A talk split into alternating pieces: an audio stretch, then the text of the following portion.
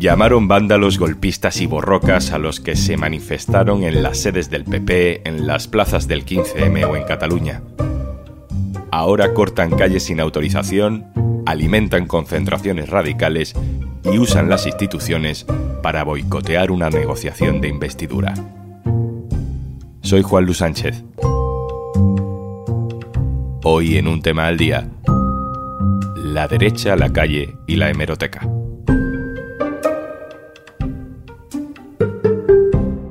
Una cosa antes de empezar. Vengo un momentito por aquí solo para recordarte que tienes 45 días gratis para probar Podimo en podimo.es barra al día. Es una imagen que hemos visto muchas veces en Madrid.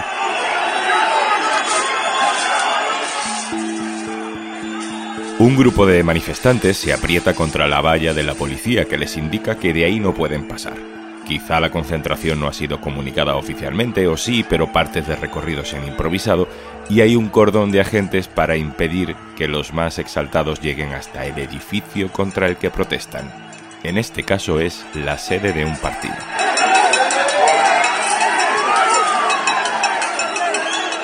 Muchas veces hemos visto esta imagen en la calle Génova, en la sede del PP. Esta vez era en la calle Ferraz.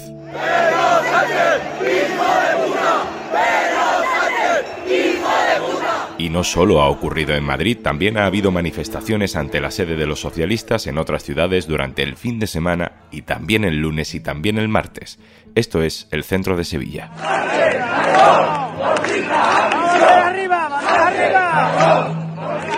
Lo hemos visto muchas veces, pero esta vez era diferente. Esto lo escuchamos, por ejemplo, en Toledo.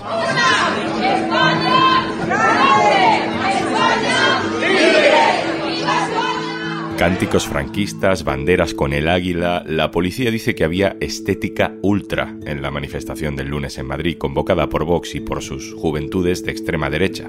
Antes habíamos visto a Esperanza Aguirre, también en Ferraz, liderando una concentración cortando ella misma el tráfico sin permiso entre insultos al gobierno. Así lo contaba en cuatro. O sea, yo lo que quería era unir a los que manifestantes que estábamos en una acera con los manifestantes de la otra acera, que era lo que eh, la policía pretendía que nos quedáramos cada uno en nuestro lado para que no pasara nadie, porque el tráfico estaba cortado por ellos. Yo dije, eh, vamos a cortar el tráfico, o algo de, cortar el tráfico, no sé exactamente cómo lo dije, pero en realidad el tráfico ya estaba cortado. Lo que yo quería Esta Esperanza Aguirre es la misma Esperanza Aguirre que en 2011 decía esto para criticar al 15M. Estoy por convocar un campamento ahí en la calle Ferraz, que se sienten ahí los, los militantes del PP, que son 90.000, más de los que dicen que hay ahora en Sol, hasta que no se vaya Zapatero, que no se levanten. A ver qué hace Rubalcaba. Este es Mariano Rajoy el 13 de marzo de 2004, hablando de aquella concentración en la calle Genova tras los atentados de Atocha. Una manifestación ilegal e ilegítima que rodea toda nuestra sede, imputando además graves delitos al Partido Popular.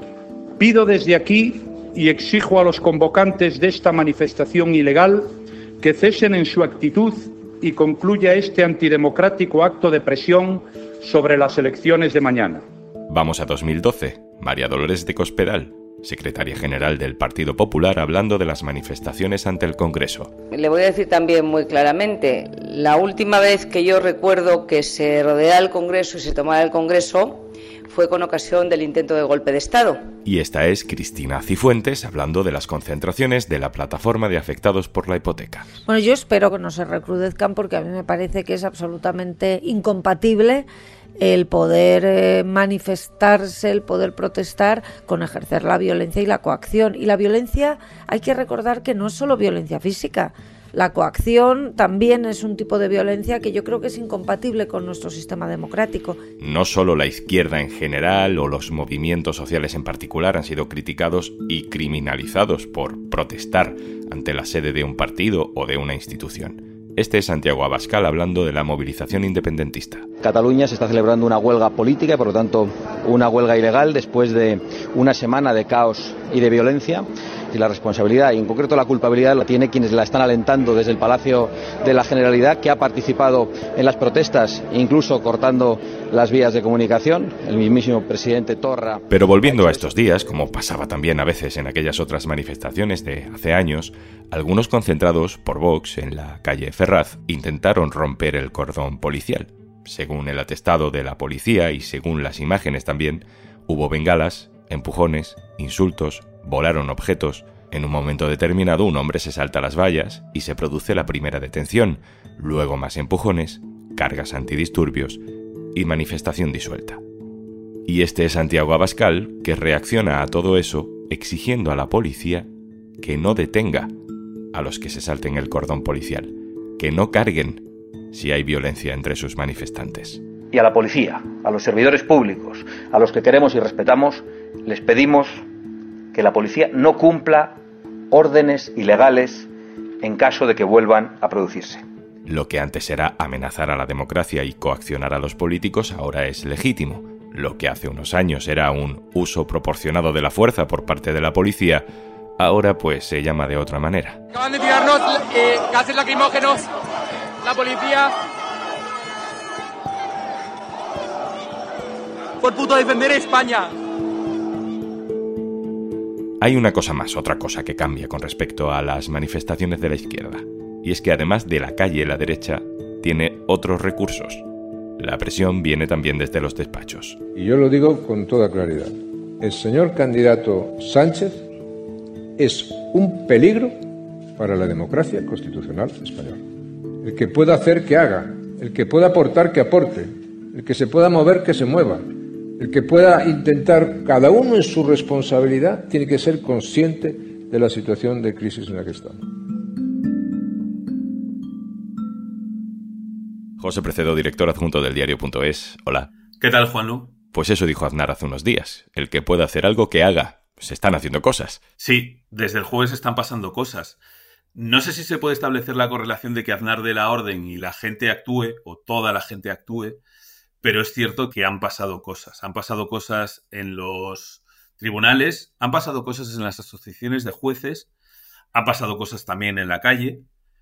Desde luego, el que puede está haciendo cosas. No sabemos si es por orden de Aznar o porque ya las tenían en la idea. Uno de esos terminales en movimiento está siendo el Consejo General del Poder Judicial, que ha hecho una declaración oficial, un comunicado, diciendo que la amnistía que negocia el gobierno significa directamente la abolición del Estado de Derecho.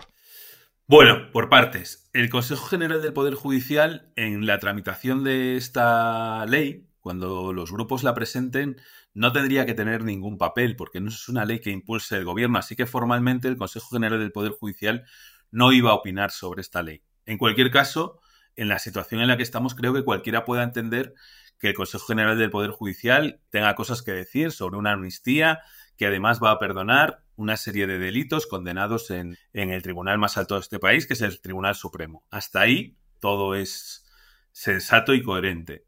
Pero, ¿se puede esperar del órgano que es el órgano de gobierno de los jueces, caducado desde hace cinco años, por cierto, con una mayoría que viene de las primeras elecciones de mayoría absoluta de Mariano Rajoy, ¿se puede esperar que se lean la ley antes de decir una cosa tan grave?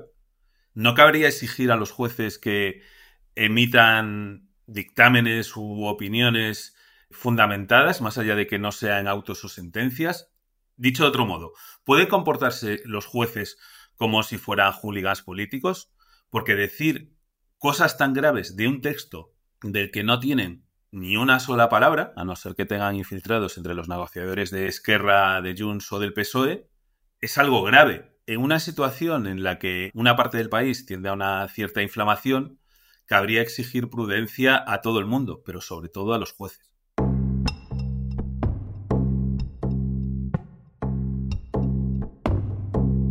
Hay otro movimiento judicial precedo, yo creo que aún más llamativo, es el del juez García Castellón, que acaba de pedir la imputación de Carles Puigdemont por un delito de terrorismo, por unas protestas del movimiento independentista en el aeropuerto de Barcelona en 2019, y justo ahora se saca ese comodín. Cuéntanos esto bien. Bueno, la forma en la que tendría que pedir al Supremo una imputación de Puigdemont sería que hubiese efectivamente terrorismo puesto que, la sedición ha desaparecido ya del Código Penal en la última reforma si lo que pasó con los CDR cuando bloquearon una infraestructura crítica como el aeropuerto son desórdenes públicos, esto lo tendría que indagar un juzgado de Barcelona.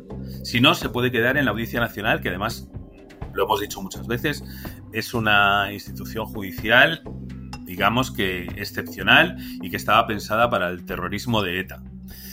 Así que o hay terrorismo en los actos que se llevaron a cabo en aquel momento por Tsunami y los CDR y que se puedan imputar al expresidente de la Generalitat, o esto se va a un juzgado de Cataluña.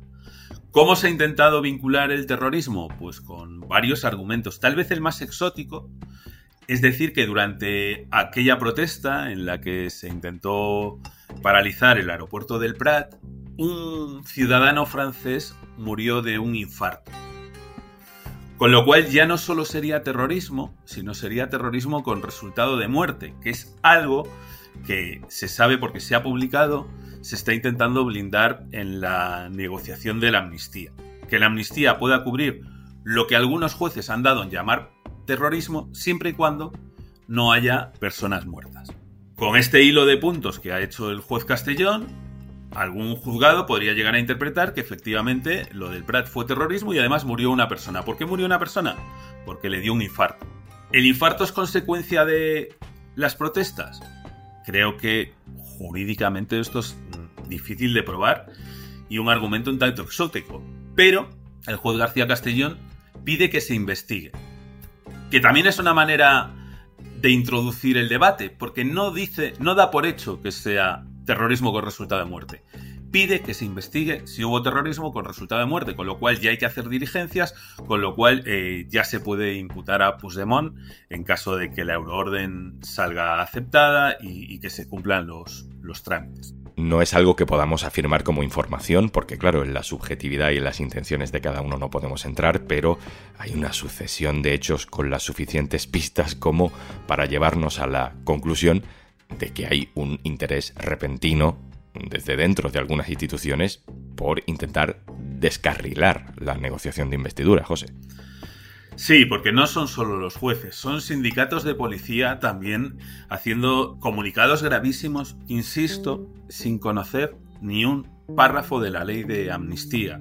Es el ambiente general. Eh, yo creo que cualquiera tiene derecho, solo faltaría a oponerse a la ley de amnistía cuando se conozca, incluso de manera preventiva.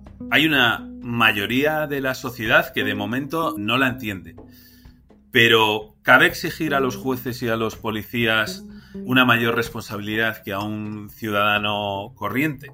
Y sobre todo, si se inflama la población diciendo que se acaba la democracia, y esto lo dicen jueces y policías, no el secretario de organización de un partido, Luego, tal vez haya que lamentar que alguna gente que crea de verdad, porque se lo han contado jueces y policías, que la democracia está en peligro, salga a defenderla con todos los métodos, incluido la violencia, incluido todo lo que pueda hacer que se pueda mantener la democracia. Yo creo que en estos momentos mm, todo lo que tiene que ver con la amnistía es material muy delicado y cabría exigir a algunos responsables, digamos, institucionales o a los cuerpos y fuerzas de seguridad del Estado y a la judicatura, digamos que una responsabilidad mayor que lo que vemos día a día en el debate político. José Precedo, muchísimas gracias. Gracias a ti, como siempre. Y antes de marcharnos... En Podimo estamos bastante en contra del aburrimiento. Así que hemos preparado para ti una selección increíble de podcasts de todas las categorías que te imagines. Entrevistas, humor, noticias, ciencia, medicina, true crime y, por supuesto, un tema al día. Y si quieres 45 días gratis de Podimo, solo tienes que registrarte en este enlace, podimo.es barra al día. Esto es un tema al día, el podcast del diario.es. Si te gusta lo que hacemos, necesitamos tu apoyo. Hazte socio, hazte socia del diario.es en el diario.es barra socio. El podcast lo producen Carmen Ibáñez, Marcos García Santonja e Izaskun Pérez. El montaje es de Pedro Nogales. Yo soy Juan Luis Sánchez. Mañana, otro tema.